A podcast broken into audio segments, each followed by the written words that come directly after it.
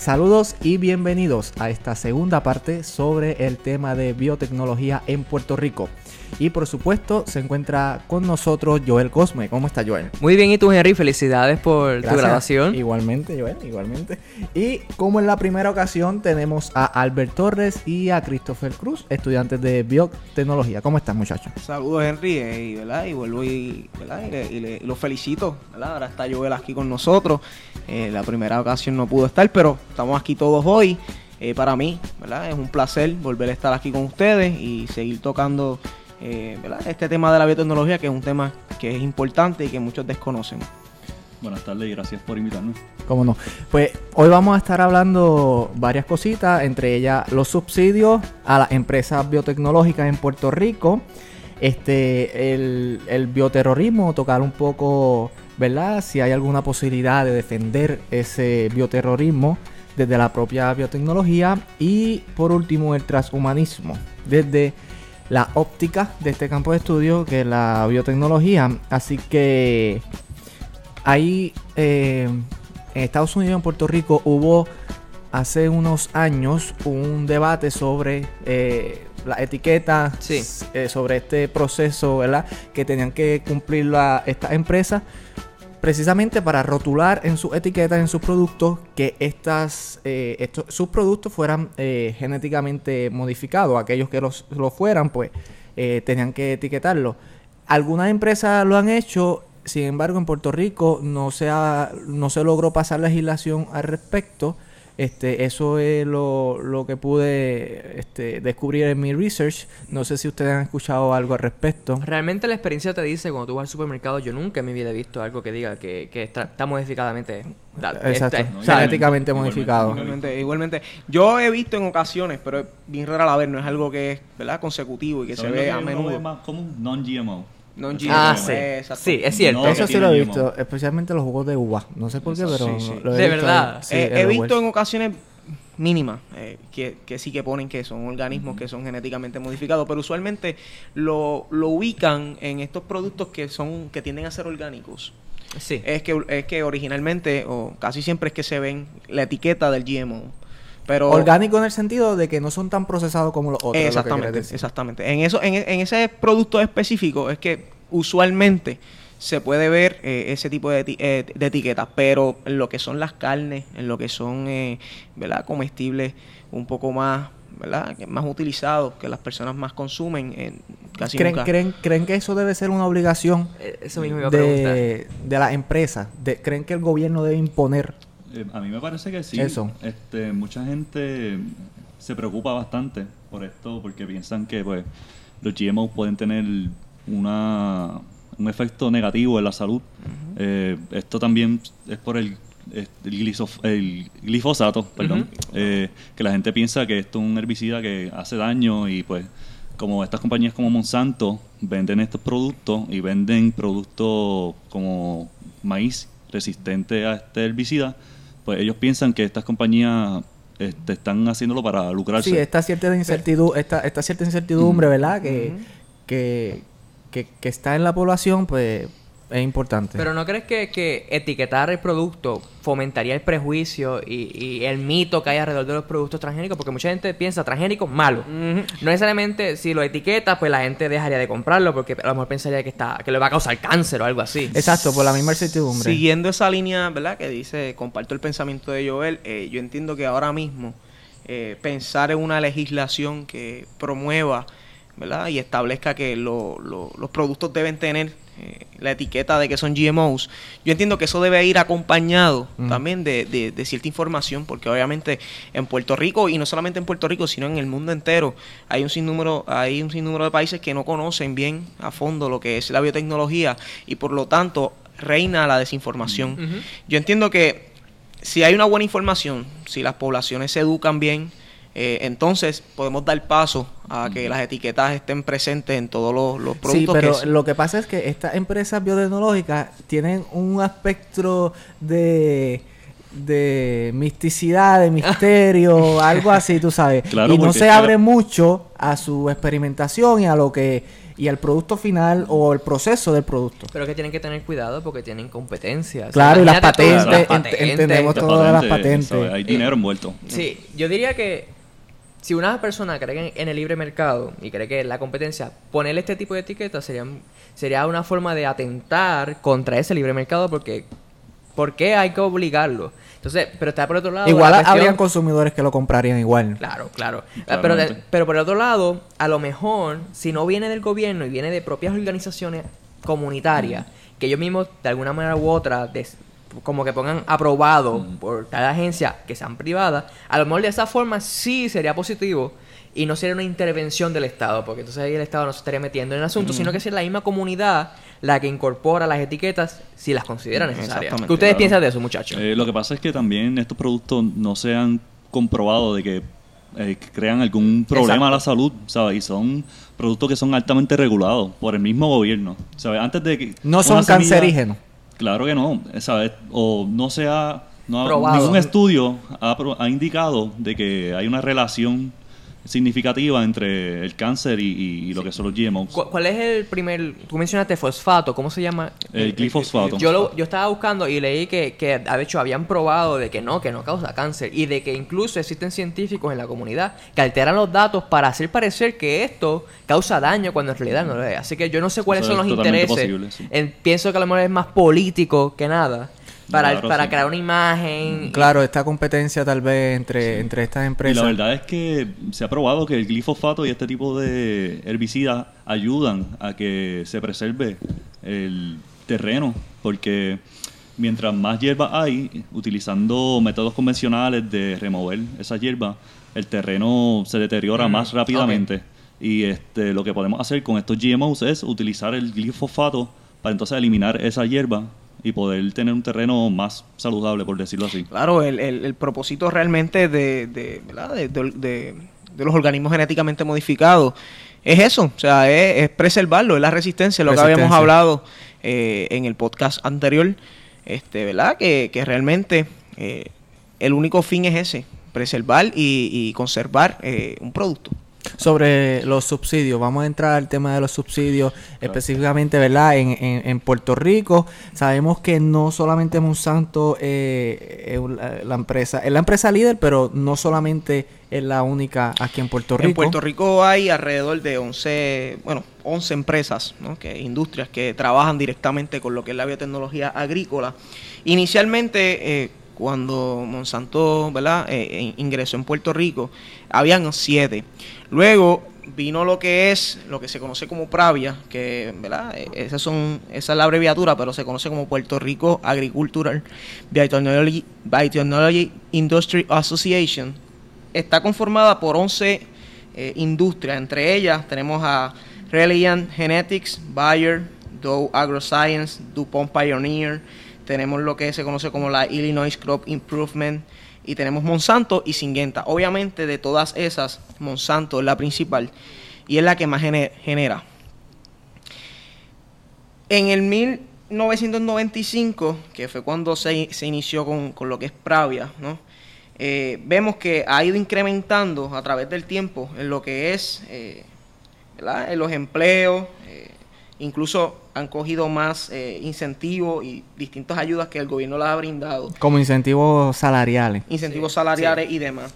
Podemos ver, por ejemplo, en el 2009 el gobernador Luis Fortuño eh, firmó una ley eh, que se conoce como la ley 62. La ley 62 del 2009 que promueve ¿verdad? La, la biotecnología agrícola en Puerto Rico. Según los datos de la misma Pravia, ¿verdad?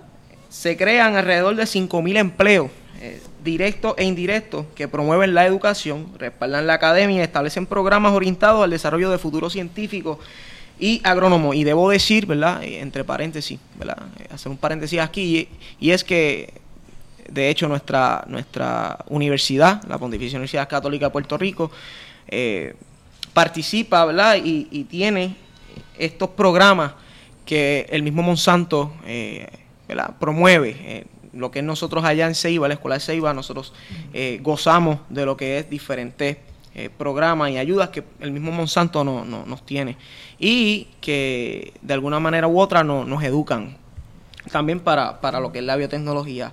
Ahora, vamos a hablar, ¿verdad?, de lo que realmente está ocurriendo en Puerto Rico. En el podcast anterior yo había dicho que había unas especulaciones de que Monsanto recibía o las industrias de biotecnología recibían más incentivos de lo que pagaban en, en presupuesto. Y realmente es así. O sea, busqué, hice la información y vi que es así. O sea, Monsanto paga alrededor de 400 mil, un poco más de 400 mil dólares en impuestos, mientras que el gobierno le da más de 500 millones eh, en incentivos. El problema aquí y el problema que yo, ¿verdad? Eh, eh, estamos, estoy teniendo realmente con, con, este tema no es lo que pueda hacer Monsanto o lo que nos pueda dar Monsanto. El problema es que algo bueno no le estamos viendo lo que realmente debemos verle. Porque, por ejemplo, si en Puerto Rico eh, casi todo es importado, más del 80%, ¿no? Eh, viene, viene importado. En Puerto Rico lo que se produce es alrededor del 15% en lo que aquí producimos. Entonces estamos viendo que estamos invirtiendo mucho en lo que son la, las, la, la, biotecnología agrícola, dándole incentivo cuando son de fondos públicos y demás. De fondos generales. De fondos generales. Que, que, que eh, haciendo un paréntesis, el Fondo General es dinero directo de los contribuyentes Exactamente, dinero, dinero directo. Entonces aquí la cosa es, ¿los contribuyentes deben estar financiando esto?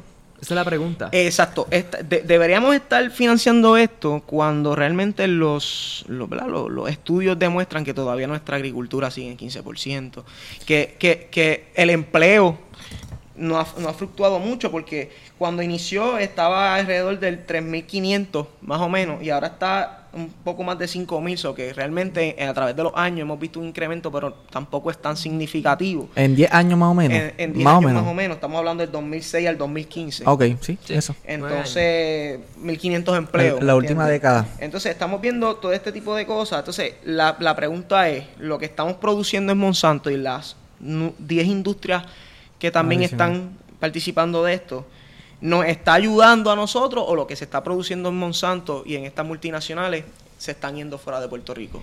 Esto es bien interesante que tú planteas esto. A mí, a mí lo más que me impacta es que estamos dando millones de dólares y estamos recibiendo poco. Exactamente. Entonces, tal vez si uno contabiliza los impuestos que pagan estos 5 mil empleados, a lo mejor llega, pero no creo que llegue a 5 millones de dólares.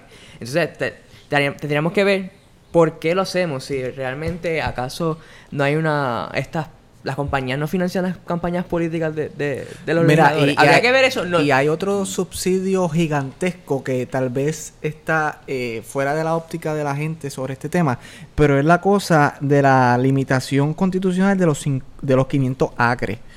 ¿verdad? Oh, nuestra, nuestra constitución establece que empresas agrícolas extranjeras no pueden apropiarse o rentar eh, más de 500 acres en tierras. Pero, ¿qué pasa? Que aquí hay un tecnicismo legal, porque el gobierno, a través de esta última década que está mencionando Albert, lo que ha hecho es que ha definido a estas empresas biotecnológicas como empresas no agrícolas.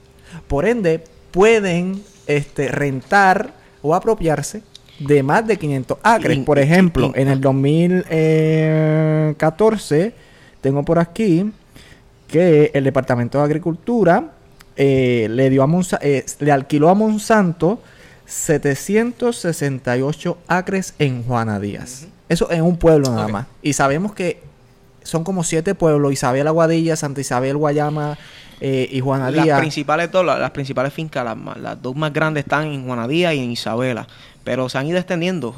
recientemente también eh, está participando también ahora el municipio de Laja y, de Guánica. Mi querido Laja. Eh, se unieron, se unieron, se unieron para, para, para participar también y ser partícipe de este proyecto. Y Henry, qué bueno que traíste lo de, ¿verdad? Lo de las legislaciones, hiciste énfasis en eso. Ahora mismo yo busqué ahorita un artículo, ¿verdad? El reglamento 6869 de la ley 118, que estipula, ¿verdad? Que, que es un crédito por inversión.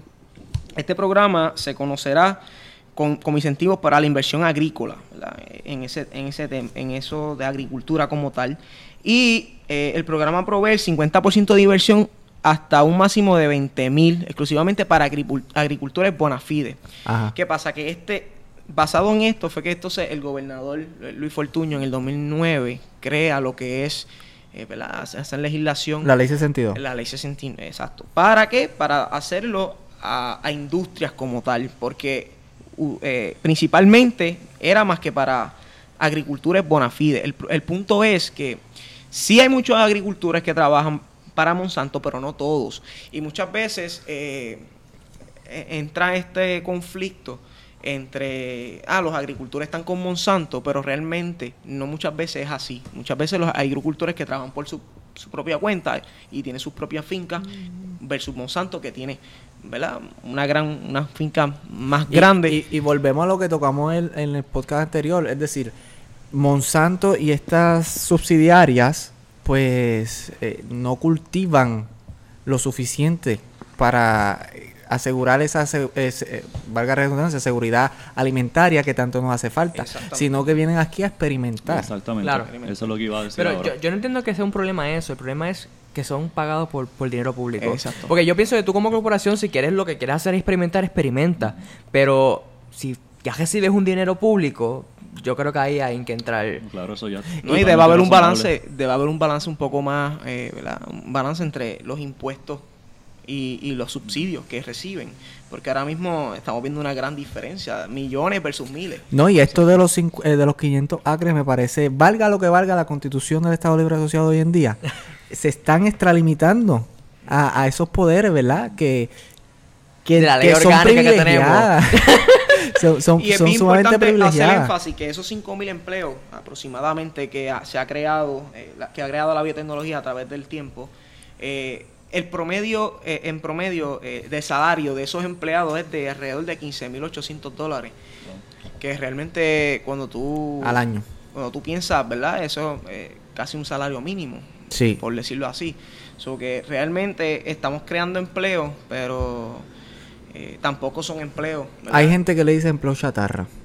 Que son empleos, ¿verdad? que, que genuinamente no... No dan para vivir. No dan para vivir. cuenta de que el salario mínimo en la agricultura es menor. así que se aprovechan de eso para pagar menos. Exacto. Y, y, el 50% te lo subsidia el gobierno por los primeros años de tu establecimiento.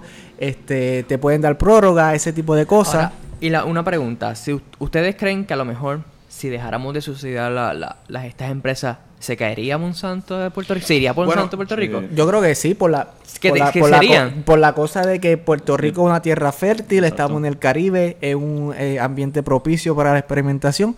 Eh, yo creo que tenemos los elementos Rico perfectos. un, un ambiente bien bueno, o sea, propicio para esto, bien idóneo, por decirlo así, para este tipo de experimentación que ellos llevan a cabo.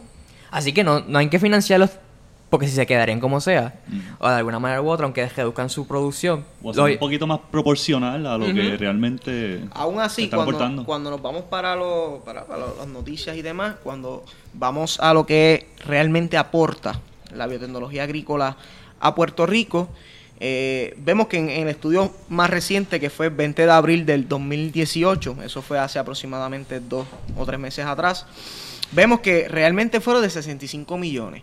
Aún así, viendo lo que aporta la biotecnología agrícola a, nuestro país, que son 65 millones de dólares aproximadamente, aún así son 500 versus 500 y pico de millones eh, que se van en subsidios. O sea, yo entiendo, y contestando a la pregunta de Joel, de, de si yo entiendo que debe haber subsidios o no, eh, yo entiendo que sí deben haberlo, porque toda industria debe tener una ayuda, ¿no? Eh, ¿Verdad? Que, las ayude a que se, a que se mantengan y, estén presentes en Puerto Rico. Pero yo entiendo que la cifra de 500, de, 500 millones eh, es demasiado exagerada. Eh, cuando realmente lo que se está quedando en nuestra economía es 65 millones. y sobre el subsidio salarial, te puedo decir, por ejemplo, en este artículo del Centro de Periodismo Investigativo, el, el economista Ramón Cao dijo que lo que estabas diciendo, ¿no? Que cada empleo representó un costo fiscal anual de 15 mil dólares. Eso es aproximadamente el salario mínimo anual de un empleado. Entonces él dice que a ese costo fiscal se hubiesen podido emplear a unos 2 mil maestros al año, incluyendo el pago de sus beneficios marginales. Y no queremos decir que los subsidios agrícolas son malos, pero estamos diciendo que los subsidios a los a estas compañías biotecnológicas, a estas compañías extranjeras están quitándonos dinero. Están quitando dinero al fondo general. Eh, nos están quitando eh, dinero al gobierno y por ende a nosotros mismos. Sí, definitivamente le están quitando dinero a los contribuyentes. Que sería mejor el, mejor dinero de un, de un contribuyente es el que él mismo gasta. O sea, cuando tú le sacas ese dinero al contribuyente de su bolsillo, es algo que él no puede consumir en otra cosa. Entonces, estás invirtiendo demasiado en estas industrias que a lo mejor no reportan la, la misma ganancia. a lo mejor no, no, es un subsidio óptimo. Óptimo. De hecho, eh, como todos sabemos ahora, lo que está pasando con lo de la Junta de Supervisión Fiscal y demás cosas, eh, la Junta eh, cuestionó eh, ese, esos incentivos que se dieron en, en, estos años anteriores por diferentes gobernadores, como por ejemplo desde Aníbal Acedo Vilar, Luis Fortuño, Alejandro García Padilla. Eh, todos ellos dieron estos incentivos y la Junta de Control Fiscal eh, pues los ha cuestionado. El mismo gobernador de Puerto Rico, el honorable Ricardo Rosselló, en, en un mensaje, él describió estos incentivos como los incentivos obsoletos. Y que esto representaba, eh, ¿verdad? Eh, unas, eh, unos desgloses en nuestra economía y que había que, de alguna manera u otra, había que investigar eso y, había que volverlos a, Como a consolidar y ver de qué manera podemos disminuir esos incentivos y que permanezca de igual manera eh, las multinacionales en Puerto Rico. Sí, y, este gobierno, por ejemplo, este va a meterle mano a los subsidios este drásticamente porque sé que como bien dices pues se están dando cuenta que hay subsidios estúpidos absurdos definitivamente. y, obsoletos no entonces nada pasando al próximo tema. Eh, vamos a hablar sobre el bioterrorismo que era un aspecto eh, es un aspecto inteligente, eh, eh, interesante, perdón, que tocamos en, el podcast anterior. Fue interesante cuando yo lo escuché, la, la cuestión del arco iris y de la parte negra. Yo, como que, oh, realmente. Ese prisma negra es bien interesante. Así que el bioterrorismo, básicamente, como toda forma de terrorismo, es causar miedo, pánico, pero utilizando la, las bacterias y los organismos. Que, qué horrible. Si es malo enfermarse de forma natural, imagínate que te enfermen. Armas químicas, ¿no? Armas químicas. Claro, y esto es un problema bien grande porque esto podría afectar la seguridad alimenticia de países enteros. O sea, estamos hablando de que se podría modificar virus para que sean resistentes, se podría modificar insectos para que sean más resistentes y manejar este tipo de plagas sería muy, muy difícil. Y ciertamente también sería posible utilizar la biotecnología en estos casos, pero ciertamente causaría bastante daño antes de que pudiéramos resolver el problema. Es interesante porque cuando uno piensa en bioterrorismo, uno piensa en que te lanzan gases con bacterias, pero tú hablas de modificar insectos, de modificar plan plagas. Eso quiere decir que también el bioterrorismo puede incluir modificar animales para que ah, dañen los alimentos de las cosechas y todo eso. No solamente son virus y bacterias, sino mucho más que eso. Exacto.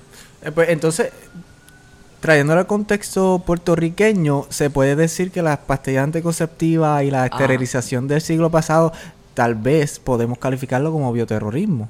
Y este tipo, es bien interesante ese planteamiento, Henry. Es verdad, porque eh, eh, mm, lo habíamos tocado sobre el aspecto de las armas químicas, pero ahora tú dices que, que se puede modificar ¿O se pueden crear bacterias o virus? ¿Eso se puede hacer? Sí, sí, se pueden. Se pueden, eh, en, en, esencia se puede. Incluso, ahora que estamos hablando del tema del bioterrorismo, eh, hace unos años atrás, me parece que fue para el 2010, eh, hubo un ataque que, que, se puede clasificar como bioterrorismo en, en Los Ángeles, en California, en donde los quesos de los nachos estaban siendo contaminados, tenían anthrax Antrax. Dentro. Y el antrax es uno de los, de, ¿verdad? De, los, de los químicos que se puede utilizar en gran medida eh, bajo el, bioterrorismo, ya que es letal, o sea, es, letal, en altas cantidades es letal. Y, y en, Los Ángeles murió, murieron dos, dos jóvenes por consumir este queso. Y todo era para hacerle daño a la corporación que lo fabricaba. era, era un ataque, ¿verdad? De, contra esa corporación. Contra esa corporación y, salió a la luz. Y, fue en el año, me parece que fue en el 2010. Y fue producto de un bioterrorismo. Lo clasificaron como un bioterrorismo. Interesante.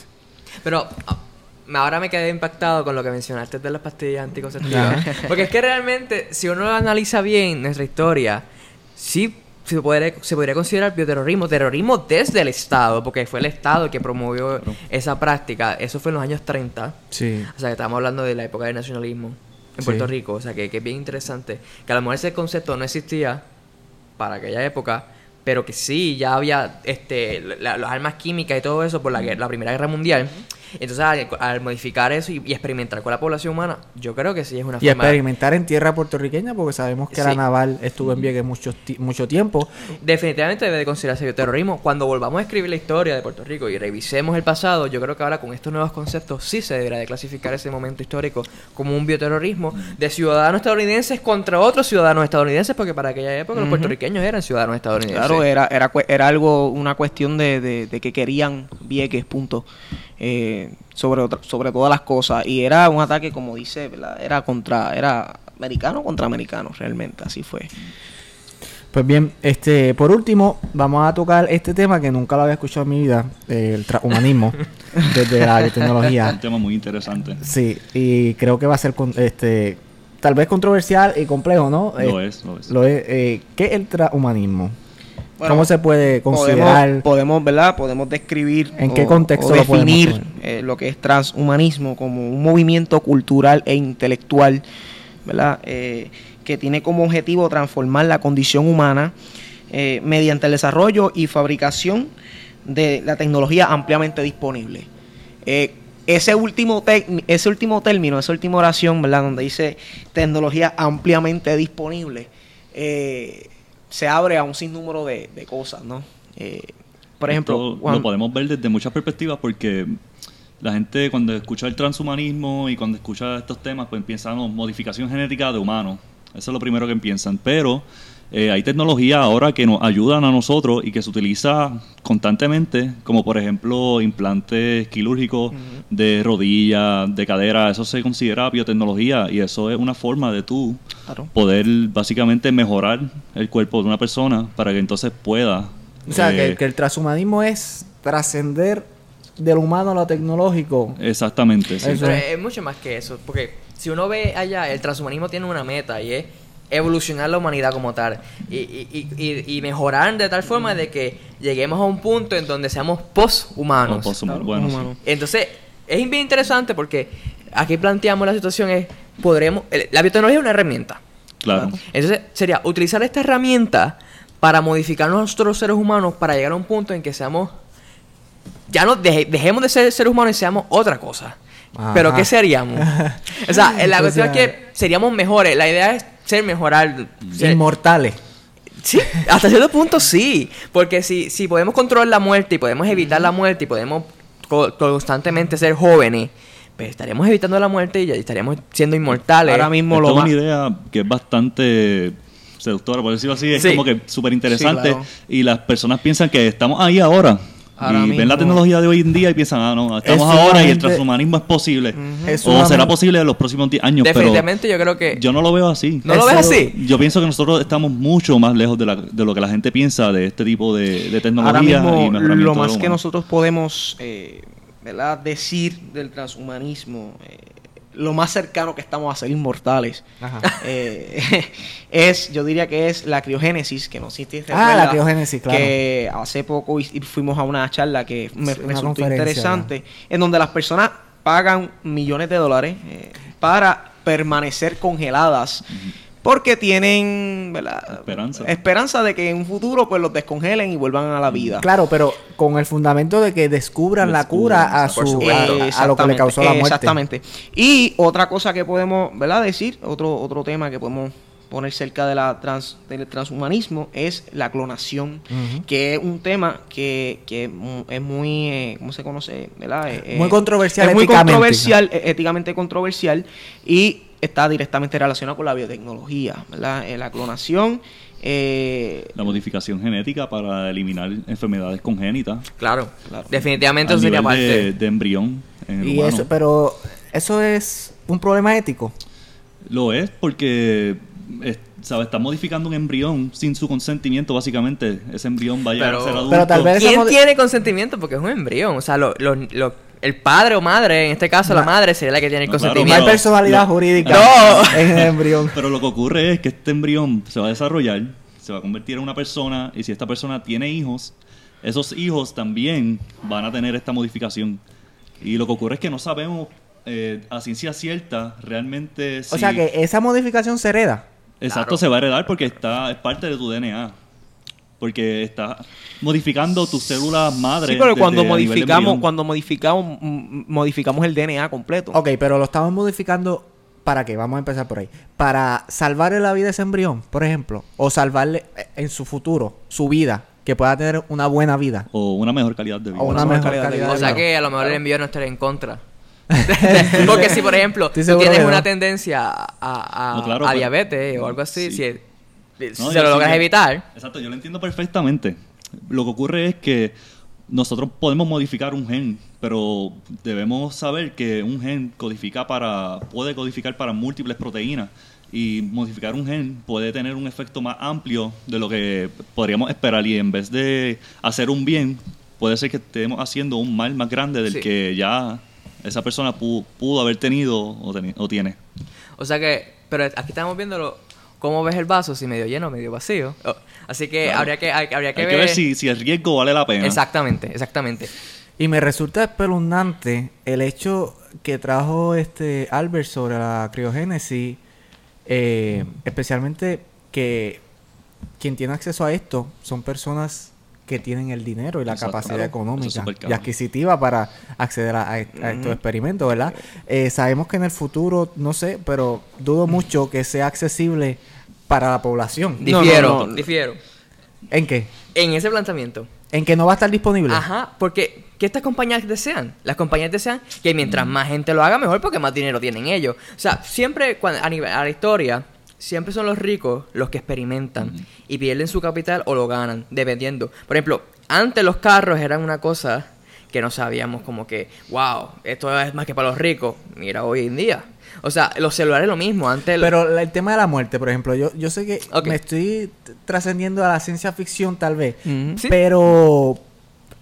¿Verdad? Lo que era ciencia ficción hace dos siglos no lo es ahora. De hecho, al transhumanismo lo, conocen como la el futurología. Sí, pues, definitivamente. por ejemplo, el tema de la muerte. La gente se tiene que morir. Porque si no vamos a tener un mundo súper poblado pero Henry desequilibrado es la realidad. Henry, pero ese es el proceso natural. analízalo bien. Si tenemos la tecnología para, para extender nuestra vida y poder vivir casi eternamente, pues entonces no tendríamos acaso la tecnología para colonizar otros planetas. Si nos llenamos en la Tierra, ah, llenamos Marte, llenamos los demás planetas. Hello. si tenemos la tecnología, nos expandimos. sepan, sepan que nosotros hace 100, 150 años no, durábamos tanto como ahora. La expectativa de vida ha subido bastante y gracias a esta tecnología de, la medicina como... Volviendo al, planteamiento que estaba eh, eh comentando Henry y que Joel eh, eh estuvo de acuerdo.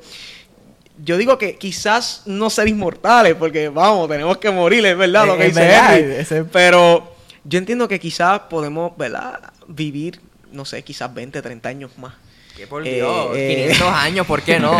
claro, como dice Albert, eso ya, eso ya lo hemos hecho. Hemos aumentado nuestra expectativa de vida, incluso hasta básicamente más de 50 años. Definitivamente, yo siempre he dicho a todos mis, mis, mis, padres y, los familiares, ellos me decían, ah, es que la gente de, los tiempos de antes vivía más. ¡Mentira! La gente de tiempos de antes se moría más, se moría a los 30 años. Claro. Antes no tenían acceso a esta tecnología que nos ayuda ahora como las vacunas y ese tipo de cosas que ahora nos protege sobre de muchas enfermedades. Definitivamente. Ahora, eh, este tema del transhumanismo, ¿verdad? Cuando lo vemos desde una perspectiva política, eh, podemos ver que lo, dividen en, en, dos, en dos secciones. Eh, están los bioconservadores o los bio, bio, bioudistas, que es lo que le conocen como los antiindustriales. ¿Por qué? Porque ellos dicen que obviamente eh, eso es totalmente antiético. Estamos actuando en contra de la naturaleza. Eh, porque lo que busca eh, el transhumanismo realmente es que la tecnología se adueñe del mundo. Eso es lo que ellos plantean y en política están los anti, antiindustriales. Sí, eh, lo que tú te refieres son los bioluditas. Los bioluditas, exactamente, eh, esa es la palabra. hay que tener en cuenta, bioludita es un compuesto de dos palabras. Es bio de, obviamente, los relacionados con la biotecnología, y ludita. El ludismo es una corriente que dice que la tecnología es mala, que nosotros, que la, industrialización es mala. Por ejemplo, esta gente ludista se originó en, en, la, en la época de la industrialización. Ellos creían en una persona, probablemente es una persona ficticia, un colectivo imaginado, que se llama Net Lot. Y entonces, de ahí proviene la palabra ludita, de Lot. Entonces, esa persona, en realidad lo que hacían eran ellos, los trabajadores, quemaban las fábricas y quemaban las herramientas porque ellos pensaban que eso, la industrialización era mala para, para nosotros. El tiempo no les dio la razón. Pero entonces ahora estas ideas resurgen con la cuestión de la biotecnología porque tenemos miedo, según ellos, de que de que lo, la modificación genética vaya a hacerle un mal a la humanidad y la vaya a exterminar, porque si algo sale mal, un virus nos mata a todo el mundo y nos fastidiamos. ese es el concepto. Y por el otro lado tenemos, como tú bien dices, a la gente que está a favor, de estos cambios. Y, bien interesante porque hay que ver, el si aceptamos esta perspectiva transhumanista y decimos, ok, fine, el humano tiene que evolucionar. Y nosotros vamos a controlar nuestra evolución Ahora, cuando, cuando digo nosotros, ¿quiénes? son? Exacto. ¿Es el Estado? ¿Quiénes se van a sentar en esa mesa? ¿O son las compañías que nosotros libremente escogemos para que nos modifiquen y modifiquen nuestra descendencia? O sea, eso es bien interesante. Es un híbrido porque el Estado no va a tener la capacidad tecnológica tal vez que tengan estas empresas. Definitivamente. El recurso humano, el recurso económico, no, no, no, el capital, ¿verdad? No, ese, ese tipo de de, recursos no lo van a, tener disponible hablando del Estado. Así que sí, son este... Pero o sea que el problema es acá, si es un híbrido, ¿verdad? ¿Cuáles son los intereses? Porque cuando hablamos del Estado tenemos que hablar de la política que hay detrás de él y de cómo se maneja el Estado. Entonces aquí tenemos que el Estado básicamente es este grupo de personas que tienen poder de del uso de la fuerza. Entonces ustedes creen, este grupo de... ¿Por qué? Por, porque ellos quisieran modificar la humanidad. ¿Qué harían con nosotros? O sea, no sé, me, da a, mí, a mí me da miedo ese futuro en donde el Estado decida cómo yo voy a evolucionar mi descendencia. Pero ¿no crees que es mejor? Ok, el Estado, por lo menos en Occidente, es un, eh, tenemos una democracia, ¿no? Que ponemos gente ahí que va a decidir. Pero porque esa democracia no sería que sea bueno, Henry. No, eso es otro tema. Pero las empresas, que no tenemos el poder para escoger a, a, los dirigentes de las empresas. Pero por lo menos escoja a la empresa que quiere. Yo prefiero Coca-Cola que Pepsi. Esto no es ah, un anuncio, no. no. tú, tú lo que dices es, por ejemplo, que yo pueda haya una amplia competencia, de evolución de, de, de, modificación genética y de todas esas cosas. Eso es lo Siempre que y cuanto sea libre y voluntario.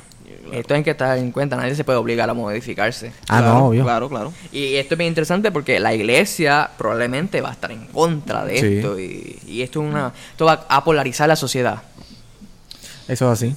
Esta tecnología la estamos viendo ya desde un punto de vista más de ciencia ficción. Sí. Estamos mirando ya este, quizás muy adelante. Pero está bien, o sea, eso está, bien, bueno, imaginar y ¿sabes? soñar. sí, sí. Pero eh, la tecnología que tenemos hasta ahora y la que yo visualizo que, que, tendremos en 50 años más, eh, quizás nos permita eliminar enfermedades congénitas y quizás nos permita eh, adquirir características deseadas. Por Estamos hablando de color de ojo, ese tipo de cosas, pero no estoy eh, visualizando algo como que ya seríamos humanos, pero otra especie de humanos, ¿me entiendes? Pero por algo se empieza, ¿no? No, claro, pero... Eh, es, bien, interesante, sí. A lo mejor no, yo me muera y no, y no, todavía no exista esto. sí. Pero probablemente en el futuro, varias generaciones más, ellos, esto va a ser un tema que, que va a polarizar la sociedad, sí. Claro. si vamos a, esto me acuerda, ustedes habrán visto Especialmente, eh, ah. disculpa, porque esta tecnología, por ley que lleguemos a ese punto en 20 años y podamos eliminar el síndrome Down modificando genéticamente embriones. Y si las únicas personas que pueden tener acceso a esto son personas con mucho dinero, entonces las personas con poco dinero tienen que dejar a sus hijos sufrir, básicamente, ¿sabes?